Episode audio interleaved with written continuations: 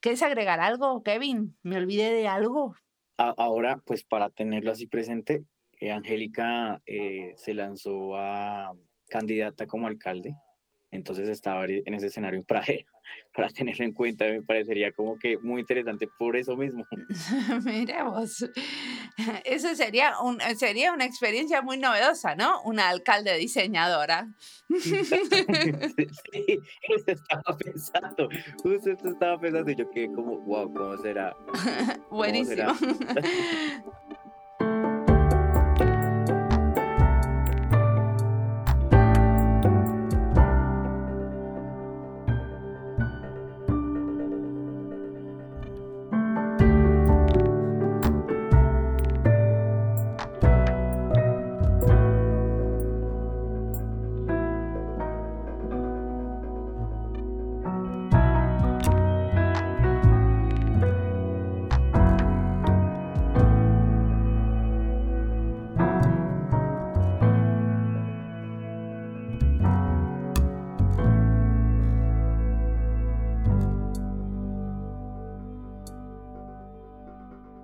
Cuando estuve en octubre del año pasado en Colombia, organizamos un evento sobre diseño para la paz. Fue un evento en vivo de diseño y diáspora en la Facultad de Arquitectura y Diseño de la Universidad de los Andes. Esto lo pensamos con Santiago de Francisco Vela porque queríamos abrir un espacio para hablar sobre cómo el diseño puede ser un catalizador de los conflictos y contribuir a los procesos de paz. La temática nace de los últimos eventos en Europa desencadenados a raíz de la invasión de Rusia a Ucrania. Colombia hace muchos años que trabaja en la construcción de paz, luego de estos años de conflicto armado. Por eso creo que tenemos que escuchar a los que tienen experiencia en el tema. Queremos ideas frescas y bien informadas para pensar la contribución del diseño para la paz en otros contextos. Hoy empezamos esta serie, Paz y Diseño. Son cinco episodios con personas que se dedican a la construcción de paz desde diferentes ángulos y países. Desde Colombia, El Salvador, México y Estados Unidos, escucharemos voces claves para ir entendiendo este problema complejo. Tenemos cuatro entrevistas y un panel en vivo que organizamos en línea. Esta serie la pensamos y la grabamos con Kevin Fonseca y Santiago de Francisco Vela. La invitada de hoy es Angélica Rangel. Ella es una diseñadora colombiana especialista en participación ciudadana. Nos cuenta en esta charla sobre jóvenes en situación de vulnerabilidad y otro sobre un proceso de diálogo ciudadano. Los dos proyectos en relación al desarrollo local. Mi nombre es Kevin Fonseca. Mi nombre es Mariana Salgado. Esto es Diseño y Diáspora.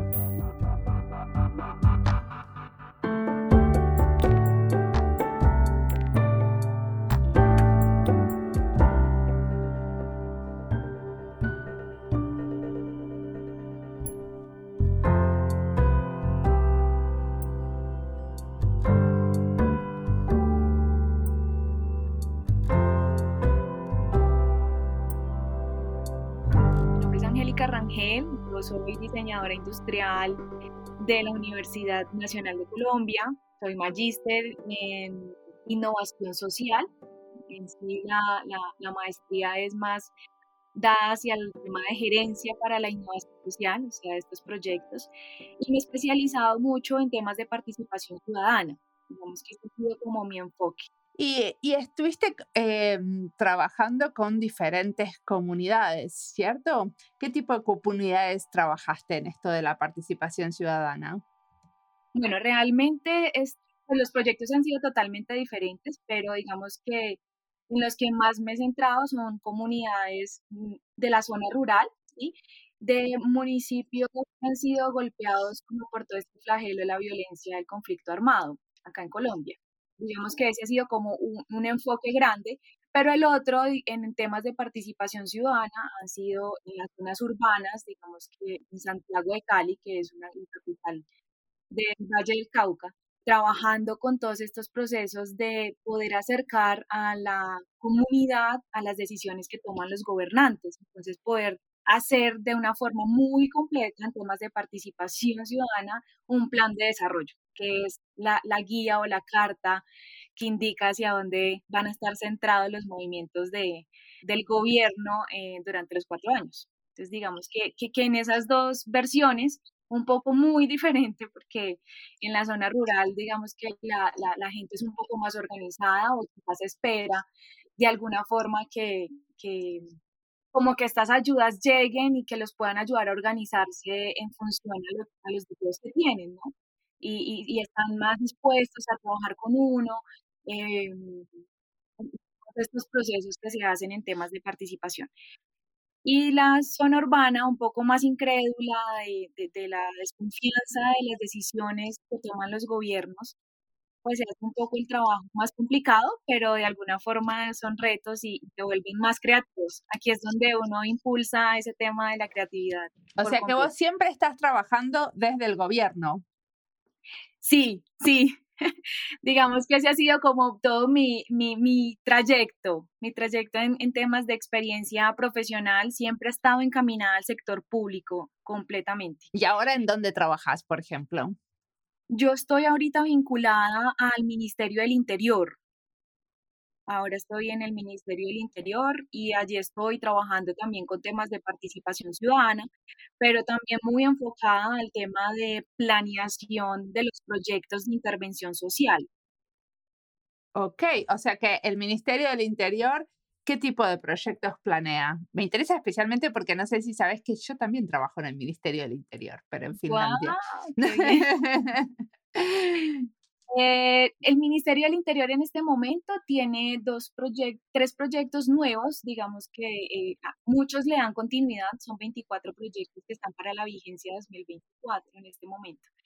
Muchos dan continuidad a los que se venían trabajando desde gobiernos anteriores, pero en este momento muy enfocados a, proyectos sobre la paz total.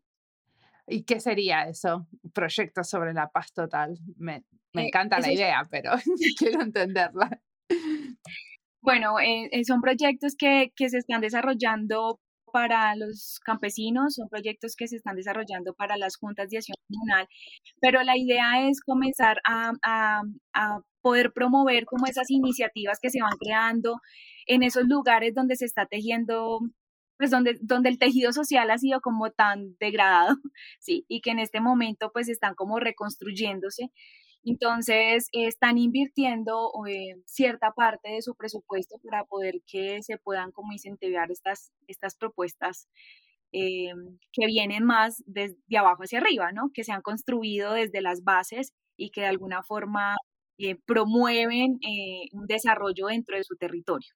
Bueno, concretamente, a ver, contame de un caso, aunque sea chiquitito, pero un caso de una propuesta de estas que se promueve desde las bases y que ustedes apoyan, acompañan, como sea. Bueno, digamos que en este momento el proyecto está hacia vigencia 2024, ¿sí? Entonces, eh, no, ha, no ha salido en, en, función, pero que conozcamos en sí, eh, digamos que las juntas de acción comunal en este momento, o siempre durante la historia de Colombia no han tenido como gran eh, importancia en las decisiones que toman eh, los gobiernos, es decir, no están tan organizadas. Digamos que eh, esto pasa más que todo en los municipios, ¿sí? Porque en las ciudades o en las urbes sí se ve como más organización, porque aquí se, incluso entra mucha gente a tener posición desde el, desde el tema político. Eh, las juntas de acción comunal que nacen desde los barrios, que nacen desde las personas que tienen o conocen muy de cerca sus problemáticas, pues eh, están completamente desorganizadas y la idea con un poco este proyecto es poderle dar poder a ellos, es decirles, bueno, organícense, ustedes van a tener de alguna forma un recurso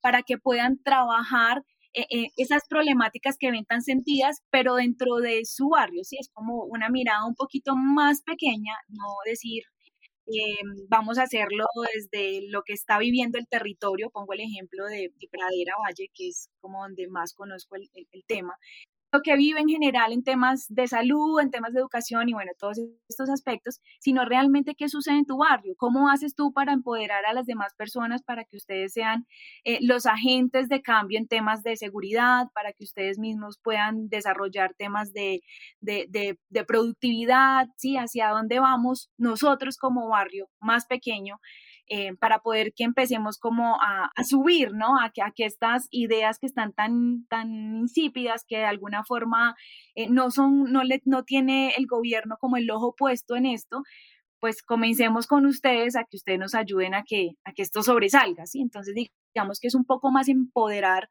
a las bases. Entiendo bien que en ese barrio lo que ustedes hicieron son proyectos de turismo, ¿entiendo? O sea, como que los ayudaron a eh, armar como un proyecto en donde la gente como podía subsistir del turismo local. Sí, sí, este, fue, este fue un proyecto, pero este fue un proyecto, eh, Mariana, eh, que se desarrolló inclusive con la Universidad Nacional, de donde, de donde soy egresada. Em, ellos tienen un bracito de, de, temas sociales que se llama Extensión Solidaria y por parte de, de pues con, con un equipo, obviamente, del que soy, del, que hago parte, que es un corporativo que se llama Totuma. Eh, generamos esta co-creación en función a todo el tema de, de, poder de alguna forma empoderar a esa comunidad de la zona rural del municipio de Pradera Valle para construir procesos de turismo de base comunitaria.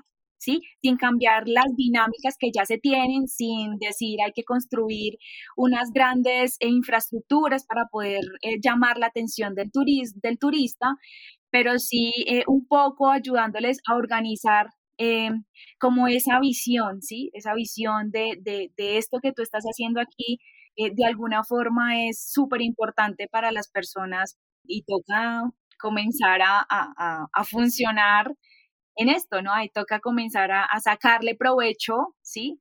Un provecho bien, un provecho sostenible eh, a lo que se está desarrollando. Y esto fue demasiado bonito, Mariana, ¿sabes? Porque las dinámicas en el municipio de Pradera son bastante complejas, digamos que más hacia el sector rural, en este caso.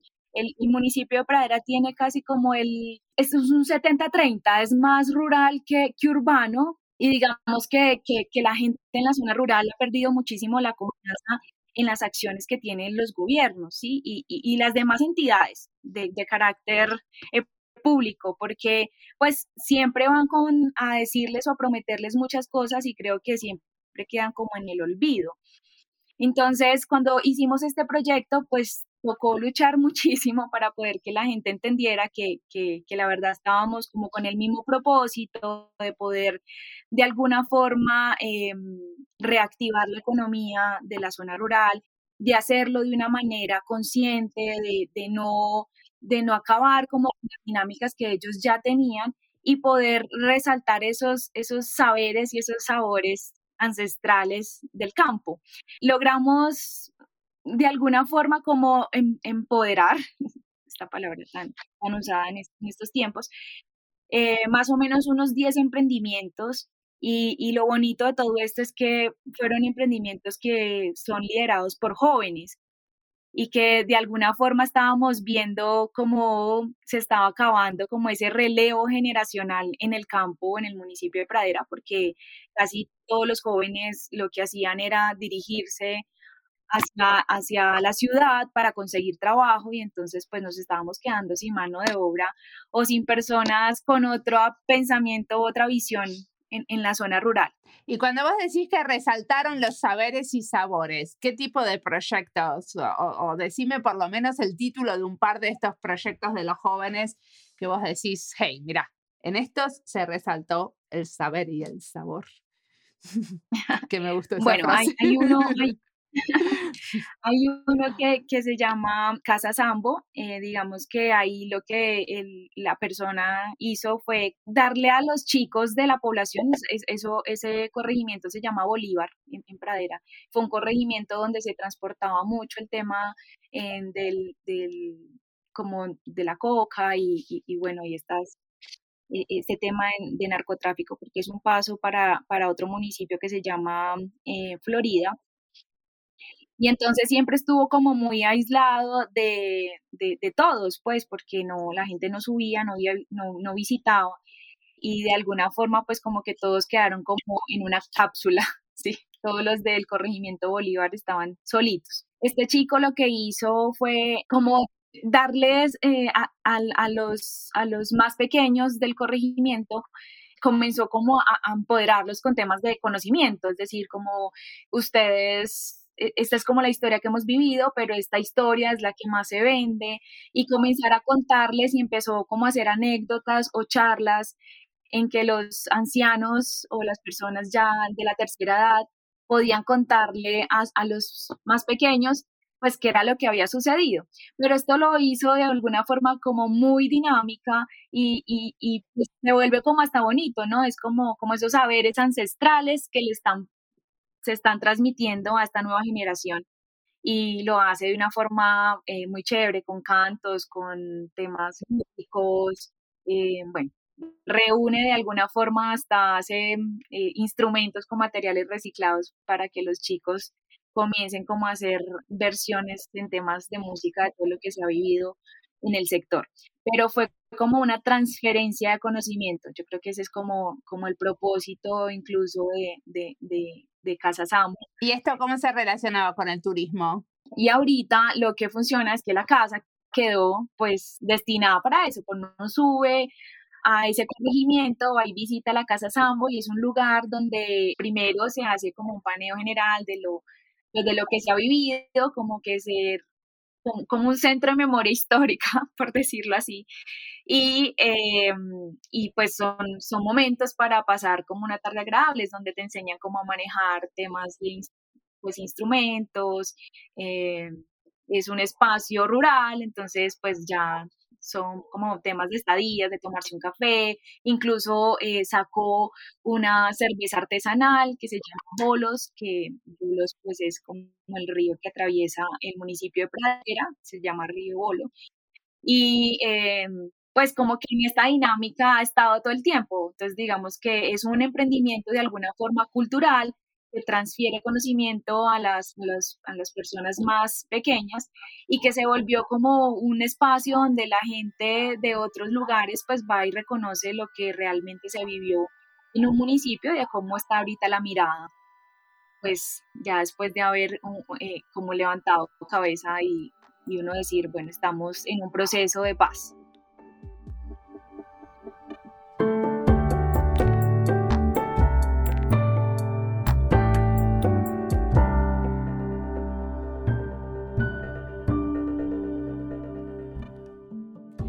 Es parte de las listas Colombia y Diseño, Niñez y Diseño, Gobierno y Diseño, Paz y Diseño. Tuviste la idea de invitar a Angélica a esta serie. ¿Qué te atrae de su trabajo? ¿Por qué la quisiste invitar, Kevin? Bueno, Mariana, de su trabajo me atrae la conexión entre su visión, la experiencia, sus afectos hace con el diseño, pero justo lo que ella ha experimentado en el escenario, por ejemplo, tan complejo de un Congreso, de un país. Eh, y eso relacionaba a lo estatal, a lo público. En ese momento eh, yo tuve información de, pues, como primera mano de una profesora que se llama Nélida de la Universidad Nacional de Colombia, sede Palmira, y ella me comentó en una conversación que había una egresada que se llamaba Angélica, que estaba justo en ese escenario. Entonces me pregunté, ¿ella qué hace? Y cómo llegó ahí, ¿no? También qué ha sentido, pensaba, siendo diseñadora y trabajando estos temas de participación y paz, y por qué sigue en ello. Me llama la atención también la incidencia política de quienes recorren el diseño, entonces pensé que desde su apuesta política y su rol podría compartirnos esas otras orillas de pensamiento, de conocimiento sobre quienes venimos desde la creación y la paz. Me generó entonces toda la curiosidad que habláramos sobre específicamente paz territorial. ¿Por qué? Porque Angélica eh, nació en Pradera, un municipio del Valle del Cauca en Colombia, y justo ahí yo desarrollé mi trabajo de grado en el 2017 y que tenía que ver por primera vez sobre paz, símbolos y conflicto armado. Entonces, desde ahí me interesó, pensé que invitarla es una oportunidad de dialogar para entender lo que ha vivido y intercambiar esas formas de ver.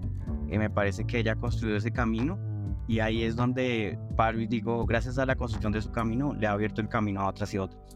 Vos también trabajás en temas de diseño en relación de paz, ¿no? Recién contabas que hiciste tu trabajo de grado eh, ahí. ¿De qué manera se relaciona lo que haces con el trabajo de Angélica? Así es, de ese momento a hoy he seguido trabajando específicamente sobre memoria y pedagogía, entonces me hizo todo el sentido en esa conversación que tuve con Angélica cuando ella me habló sobre sus experiencias y acciones sobre participación, porque me parecía un lugar común y cómo ella creó interrelaciones en la interacción paz y diseño. Hablamos sobre su trabajo de memoria y ahí es donde nos conectamos, pues porque tenemos puntos muy de encuentro donde ella trabaja la complejidad y la pluralidad de la paz como una apuesta ético-política. Entonces yo dije, claro, Angélica lo ve también desde una postura y yo me encuentro totalmente ahí.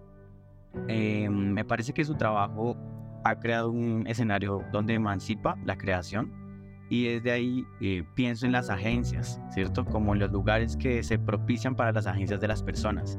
Y eso es lo que ella, digamos, ha desarrollado, cómo otras y otros participan, crean, co-crean y colaboran mutuamente.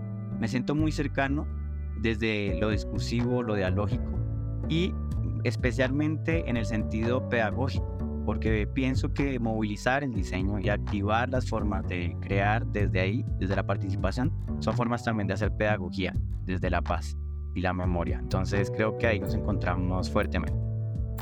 Ahora sigamos escuchando a Angélica, que tiene mucho más para contarnos.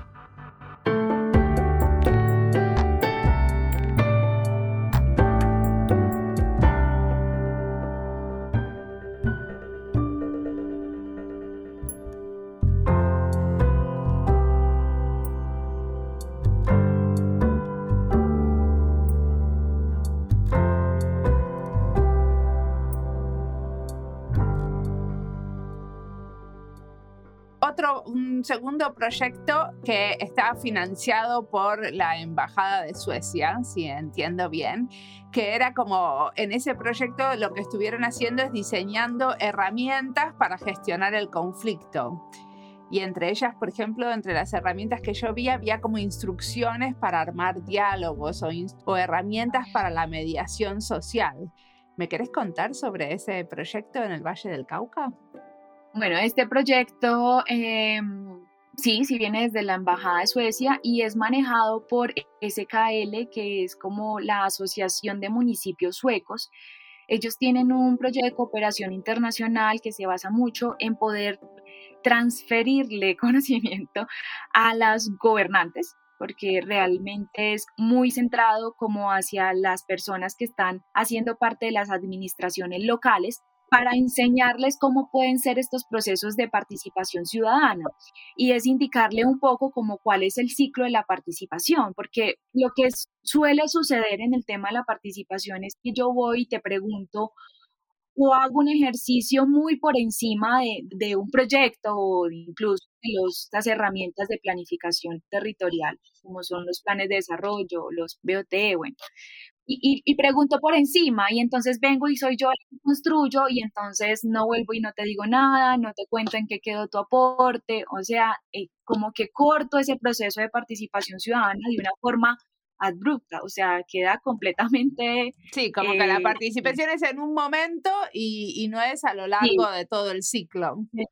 sí, como que me interesa solamente para una parte. Claro. Y entonces e, e, este proyecto lo que trata es como de poderle dar herramientas a los gobiernos locales para que esa participación ciudadana sea completa y que de alguna forma empecemos como a reconstruir o, un poco a cerrar esa brecha tan grande que hay dentro de la comunidad y, los gobernantes, ¿sí? Porque, porque pues se vuelve demasiado complejo poder gobernar de esa forma.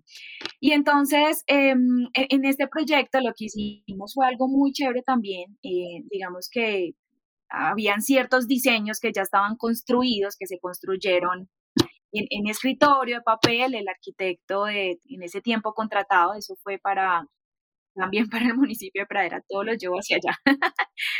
Construyó el parque de Pradera eh, de forma no participativa y la gente le tuvo mucho rechazo a este proyecto. Entonces, un parque eh, donde la gente no, no, no, lo cuidaba, no le gustaba, incluso hasta la obra no pudo culminar de la forma en que debía haber culminado.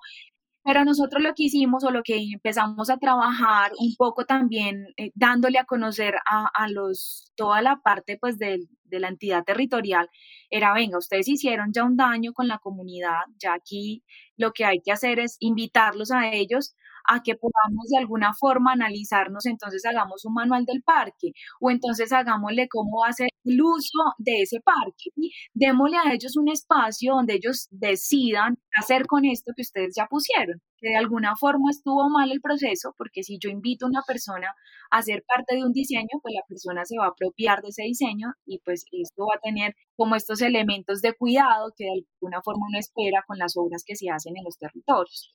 Y eh, salió algo, salió algo muy bueno, muy bueno, porque eh, con este proyecto pudimos darles cantidad de herramientas, no sé si lograste ver dentro de la página de FOINCIDE, que se llama el proyecto, que es de fortalecimiento institucional y ciudadano para la participación, tienen muchas, muchas herramientas, muchos formatos para poder empezar a incidir en diálogos con las comunidades que en algunos casos pues los diálogos se vuelven muy fuertes, ¿no? Entonces yo ya no quiero aceptar eso, ustedes me están preguntando por preguntarme, eh, y empieza uno como de alguna forma a volverse creativo con estos dispositivos de consulta y a decirle a la gente, venga, usted hace parte de todo este proyecto y ustedes tienen una voz muy importante en las decisiones que toma el gobierno. ¿Y de qué manera se volvieron creativos? ¿Qué hicieron que era como especialmente creativo ahí? Bueno, eh, pusimos unos dispositivos eh, de consulta análogos y esos dispositivos eran una especie de, de libro gigante donde la gente, este como una especie de una, pues se hizo como una estructura, ¿no? Entonces una estructura en madera, como un libro gigante donde lo que uno quería era como preguntarle a la gente qué quieres ver aquí, darnos tu mejor opción para poder hacer uso de este parque y la gente iba y escribía y entonces esto como impactó tanto porque era un, libro de dos, creo que era como tres metros de alto por dos de ancho, ya era demasiado grande, entonces como que daba un impacto a la gente eh, visual y pues de alguna forma iban, escribían, lo hicimos por medio también de, estrategias como con mimos para que los mismos pararan a la gente y, las fueran como llevando hacia donde estaba el dispositivo de consulta análogo.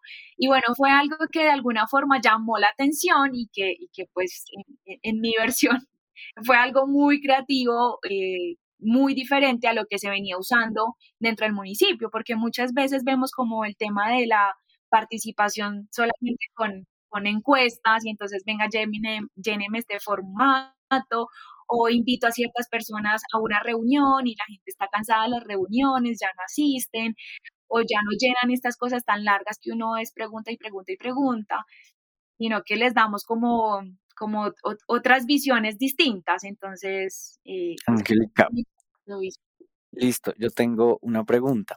Eh, tú has estado en diálogo con diferentes actores, desde la sociedad, gobiernos e instituciones. ¿Cómo ha sido ese proceso para explicar lo que es el diseño y la creación? ¿Tú crees que ha sido como una pedagogía en diseño a esos actores de alguna forma? Sí, sí, yo, creo que esta ha sido como mi carta de entrada, decir, sí, soy diseñadora industrial, sí, un diseñador industrial puede entrar y hacer parte del sector público, Em, ahora, antes de, empezar la, la, la, entrevista, eh, me puse a buscar como, como de verdad cuáles son como esas, esos conceptos que se tienen en términos de diseño industrial. Y yo decía, fue madre, realmente es que eh, pues no estamos como vistos como diseñadores en, en, este sector. O sea, yo he tenido, de alguna forma no he podido estar eh, nombrada en, ni en el ministerio ni en ninguna de estas entidades de orden público solamente por el hecho de ser diseñadora industrial.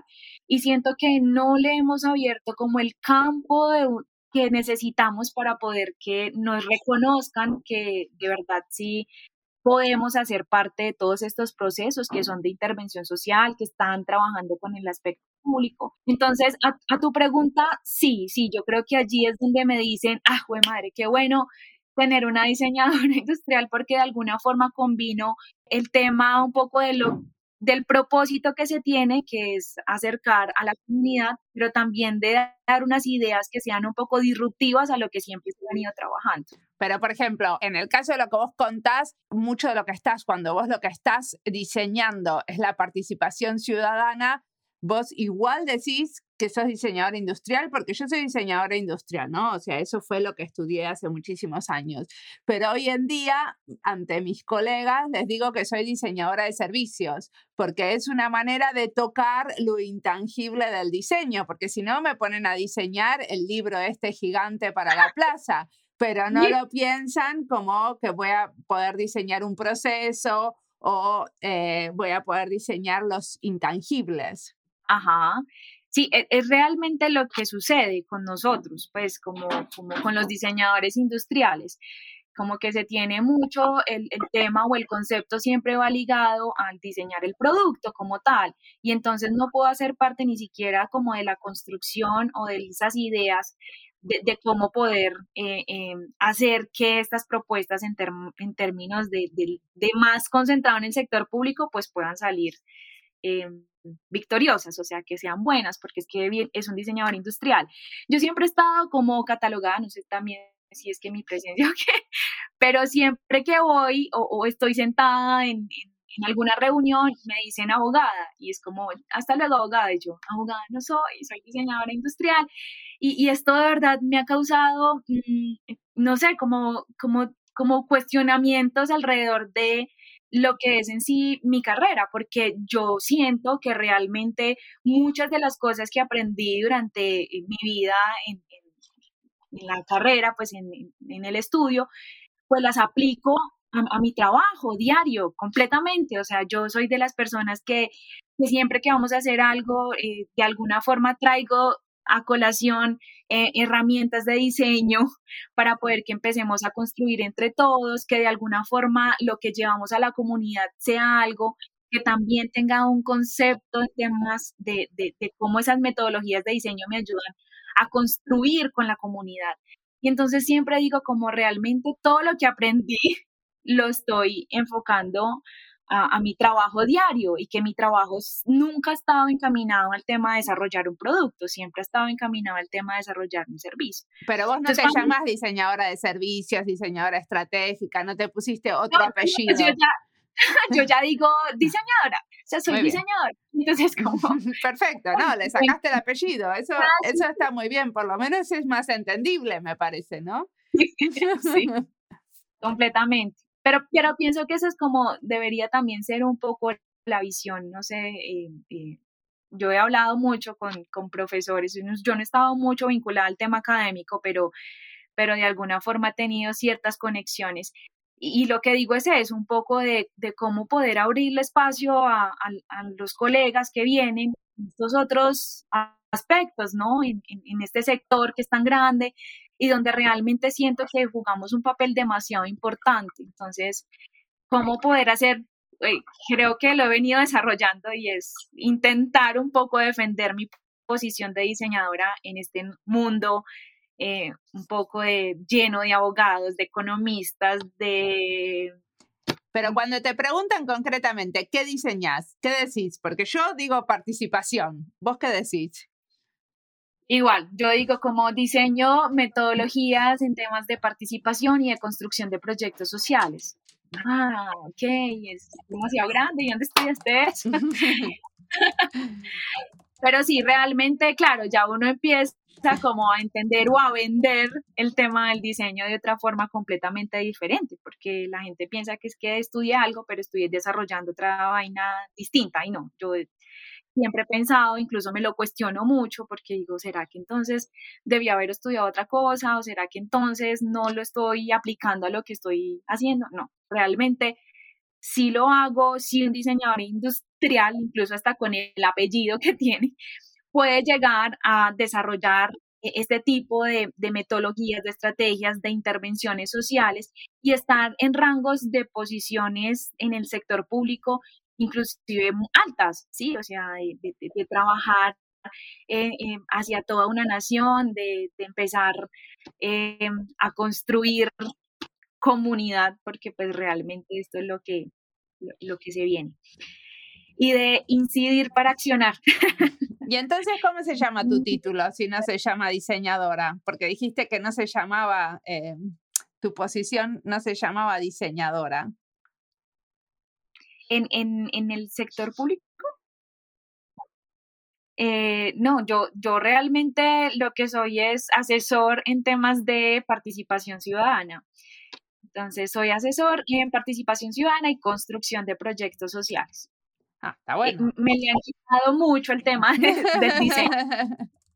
Además, lo conciben mucho en el mundo artístico también. Entonces, diseñador, ay, artes, ah, vas a producir algo, ah, tú eres la publicista, ah, tú eres la de comunicaciones, no, no soy, no, no estoy en ninguno de esos campos. Hago parte, incluso yo en el ministerio, yo hago parte del despacho del ministro. Y entonces no, no tengo ninguna colega diseñadora al lado, todos son casi que, que abogados. Entonces sí, sí es como algo como como raro, como disruptivo en el momento, como una diseñadora que hace aquí como asesora de qué. Bueno, yo trabajo también o con abogados o con sociólogos em, y en general eh, nunca, eh, o sea, y en mis equipos nunca hay otros diseñadoras y diseñadores. ¿Y qué tal te sientes? ¿Sientes que uno sí tiene que de alguna forma sostener este título con fuerza, defender que hace un diseño. Todo el tiempo. Y todo el tiempo hay que explicar y explicar lo que uno hace y por qué lo hace. y, Sí, total. y siempre porque muchas de las cosas que le hago, ah, eh, trabajo con un equipo, pero muchísimas veces también como hago cosas más cortas y rápidas con otros. Entonces, cuando hay que trabajar con esos otros, eh, siempre hay que estar explicando, bueno, mira, yo voy a hacer esto, esto y esto, y a vos te va a quedar esto y esto y esto. Como explicar los roles, pero bueno, eso también es normal cuando uno entra a, a colaborar con un equipo nuevo. Qué bueno, sí, sí, sí. Así me suele suceder, yo creo que esa es mi, mi día a día de, estar explicando realmente qué hace un diseñador en, en, estas, en estos puestos. Y decime una cosa, con esto de la participación ciudadana, que es uno de los temas más grandes tuyos, ¿hay mucha diferencia entre trabajar con estas comunidades que fueron víctimas del conflicto en Colombia? ¿Cómo es de diferente trabajar con estas comunidades que con otras? ¿Se puede decir? Bueno, sí marcan una diferencia demasiado grande en, temas de, la comunidad que fue afectada por el conflicto armado, que ha sido afectada durante muchos años. Eh, de alguna forma tiene eh, cierta esperanza, ¿no? Entonces, eh, tienen una fe, ¿sí? Como que manejan una esperanza a que sus dinámicas puedan cambiar un poco. Y pues, como, como esto de alguna forma ha venido como como muy enfocado hacia ellos, digamos que toda la parte de participación y de poderlos acercar con las decisiones del gobierno. Ha estado casi que el foco ha sido como en todas este tipo de comunidades, pues siento que, que, que, se han vuelto como muy organizados en estos procesos y entonces ya han cogido un tema de empoderamiento, de, de, de, conocer, de estudiárselo, ya tú no llegas a la zona rural hablando cosas como sin sentido, porque suele pasar mucho eh, en, muchos gobernantes, incluso como de, municipios de sexta categoría, donde piensan que en la zona rural hay gente que no conoce para nada eh, procesos, ni normativas, ni, ni leyes, ni absolutamente nada. Y, y, se chocan muchísimo con esto porque incluso son, son comunidades que que trabajan en unión, son comunidades que de alguna forma en este momento están mandando como la parada y entonces como ya están, ya saben y conocen como cuáles su, su, sus derechos, o sea, que se vuelven fuertes. Y entonces son más receptivos. Yo digo que son más receptivos para poder trabajar con ellos, son más, les gusta mucho absorber conocimiento, entonces uno va y, les da herramientas, eh, les encanta que, que, uno pueda trabajar con ellos con temas de, de, de estos instrumentos eh, de participación, porque incluso lo utilizan en sus reuniones sin que esté la persona de, del gobierno, ¿sí? sin que esté la persona de, estos grupos que van y desarrollan con ellos este tipo de proyectos. Como tiene mucha autonomía. Exacto, sí, sí. Ya, ya se vuelven unas, unas personas que, que, replican esto, sí, que lo replican en su misma comunidad. Entonces, siento que su esperanza de poder construir otro, otra visión de lo que es la comunidad golpeada por este conflicto, pues los ha llevado como a volverse más autónomos, más fuertes, como más conocedores de todos estos procesos. Y entonces ya uno llega incluso allá como más armado, con metodologías un poco eh, más completas, uno no va y habla en, una exposición o hace una presentación y entonces chao, no, hay que llegarles con formatos, con eh, materiales para que de alguna forma conozcan, se sientan familiarizados con el proceso y lo puedan replicar. Y cuando uno hace este tipo de procesos más con otras comunidades, pues de alguna forma es como incrédulos, entonces es como, ah, pues madre, yo, o no asisten, o hay que de alguna forma sacar esto, como te lo decía, con temas de dispositivos de consulta análogos en calle, porque ya una reunión o llamar tú a una persona a participar de estos procesos participativos en una reunión, en un salón cerrado, pues no asisten. Digamos que las personas que asisten a esto son los que de alguna forma tienen eh, alguna conexión con la parte pública, ¿sí? O que son políticos o que son personas que están como muy metidas en el cuento de lo que las decisiones que toma el gobierno. Pero la persona de a pie, la, la, la, persona que realmente está sintiendo esas necesidades, que, una, que de alguna forma son como las ideas que uno quiere abstraer para que el proyecto pues sea un proyecto ganador, entonces no asiste. Entonces se vuelve un poco más complejo el hecho de poder hacer estos procesos participativos efectivos.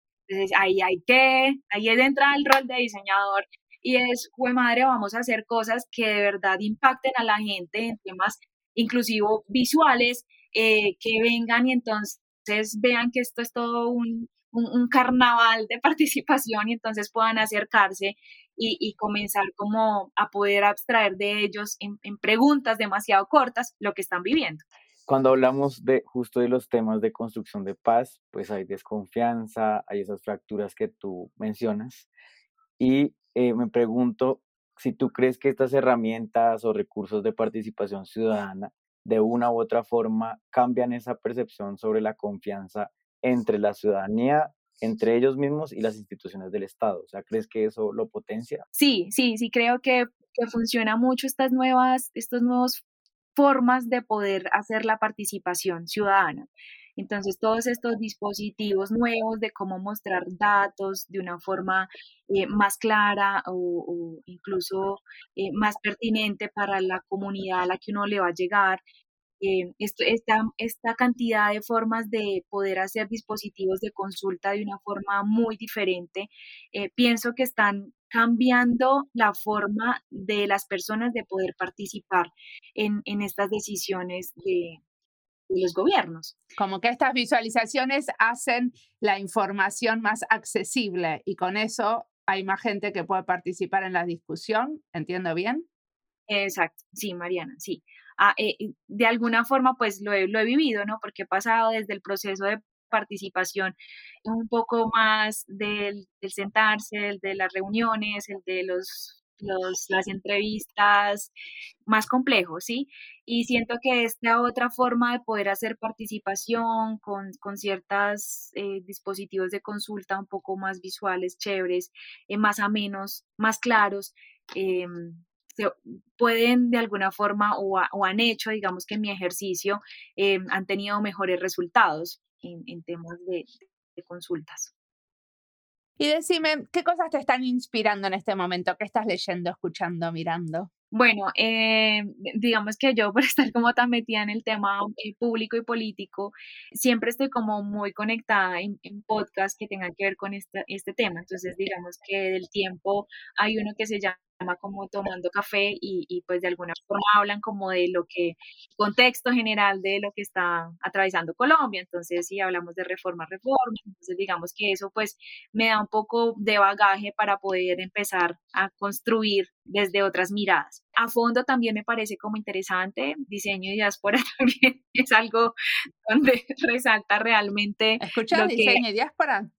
Que hace un diseñador industrial lo que hace un diseño, un diseñador en, muchos campos y eh, me, ha dado como mucha, no sé, motivación, o sea, realmente eh, estamos fuertes en muchos campos que uno a veces ni siquiera conoce eh, en dónde están sus colegas ubicados. Y en libros yo creo que para poder entender de alguna forma el tema de, de, lo que ha vivido Colombia, yo apenas llevo cuatro tomos, pero hay once tomos que, que sacaron de sobre todo el proceso de paz de ahorita con el, con ¿Cuál? ¿El Centro Nacional de Memorística o la comisión que fueron los que trabajaron? La comisión de la verdad, ¿no es? Lo que sacó los 11 tomos. La comisión de la verdad. La comisión de la verdad.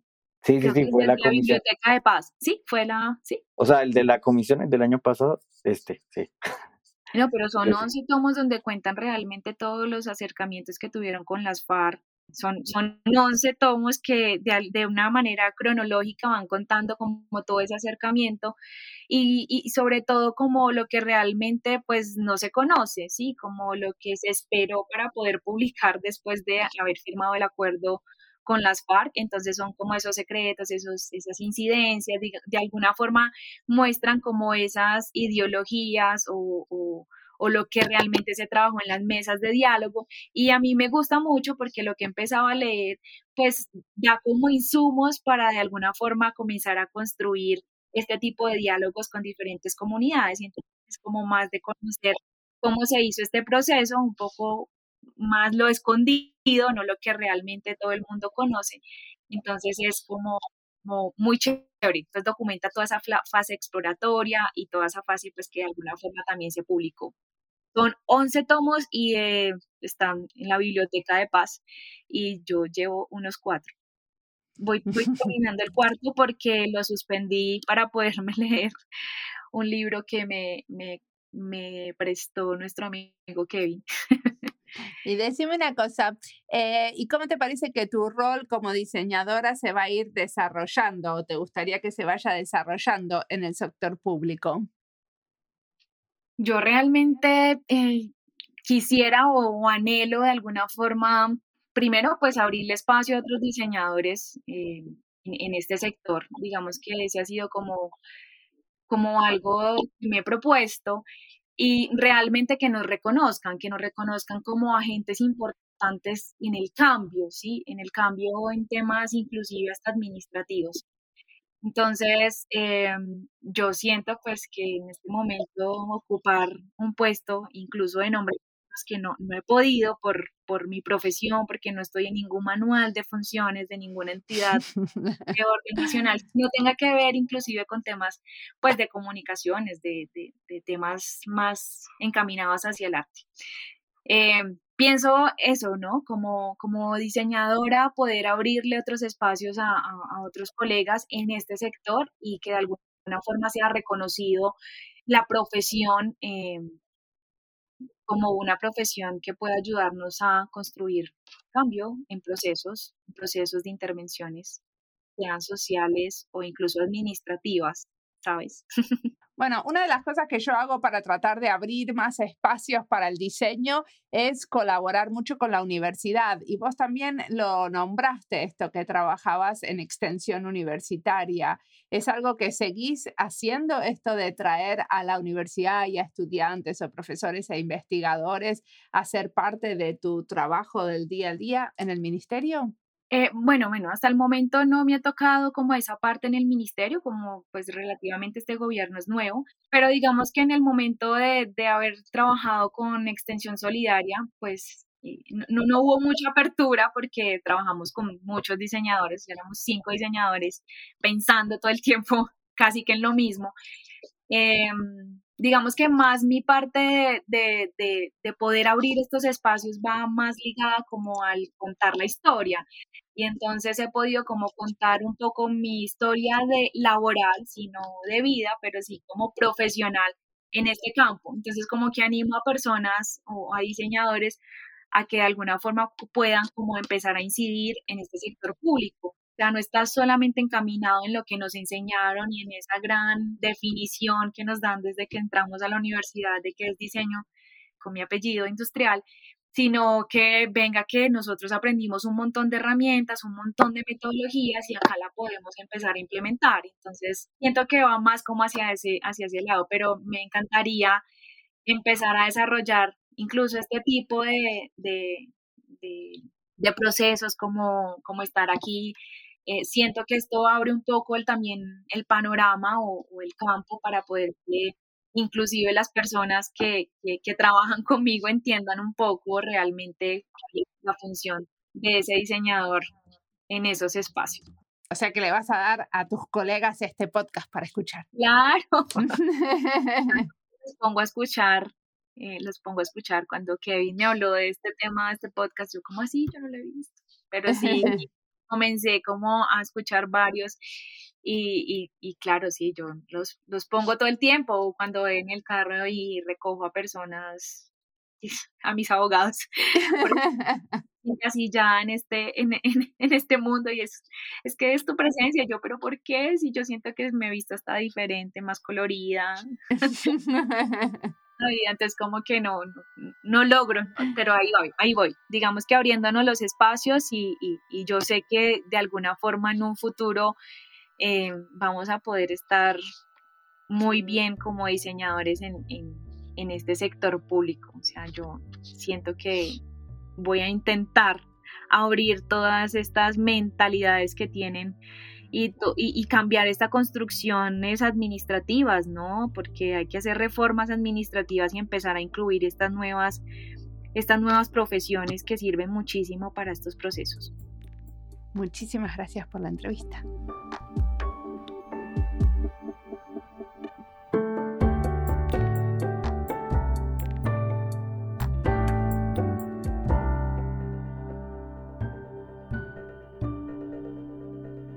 Al final del episodio, Angélica dice que hay que hacer reformas administrativas para incluir diseñadores en el sector público. Y no puedo estar más de acuerdo, no solo porque quiero darle más trabajo a mis colegas, creo que incluir más diseño en el sector público puede tener varios beneficios significativos. Tengo escritas algunas notas con algunas razones, pero a vos, Kevin, ¿se te ocurre por qué el diseño en el sector público puede ser especialmente positivo? Bueno, pues por muchas razones, especialmente por entender el, el, valor, el rol de la incidencia política que tenemos. Y ahí creo que Angélica ha construido, está construyendo un camino, porque Mariana, Angélica ahora es candidata por la alcaldía de Pradera, el municipio del Valle del Cauca. Y no hemos podido conversar sobre eso porque te imaginarás en lo que está, estamos en elecciones.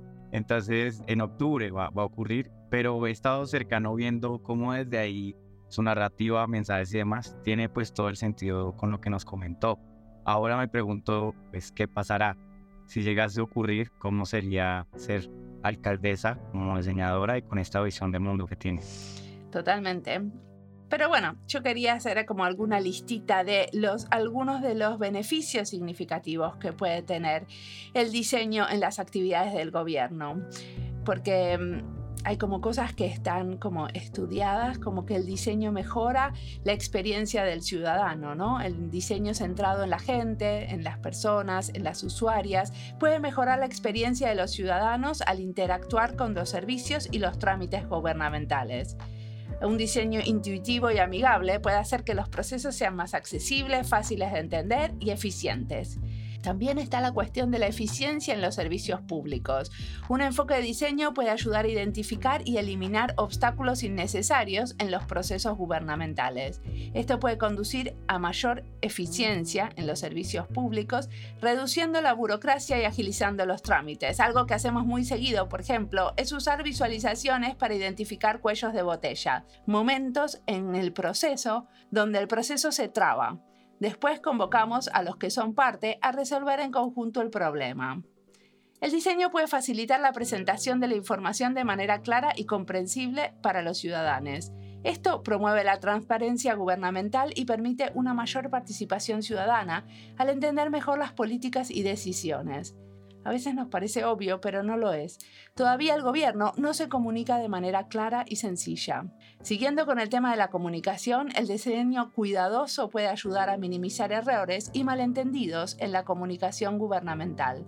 Esto fue especialmente importante cuando se trata de la información crítica, como advertencias de seguridad o instrucciones.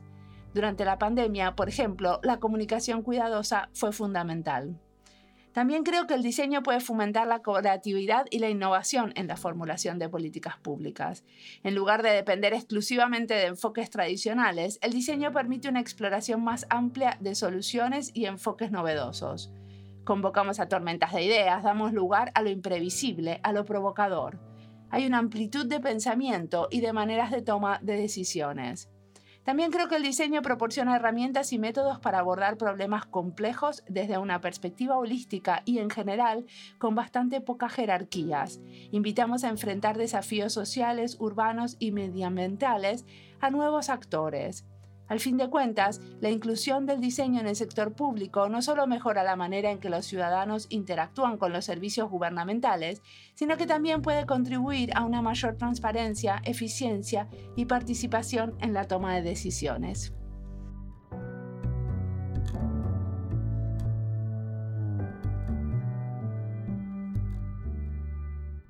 Como siempre, la música del podcast es de Antonio Zimmerman, el diseño de sonido es de Andy Fechi. Este podcast está publicado con licencia creativa común con atribuciones. Esto fue Diseño y Diáspora. Pueden seguirnos en nuestras redes sociales en YouTube, Instagram, LinkedIn y Twitter o visitar nuestra página web diseñoydiaspora.org. No olviden recomendarnos, nos escuchamos en la próxima.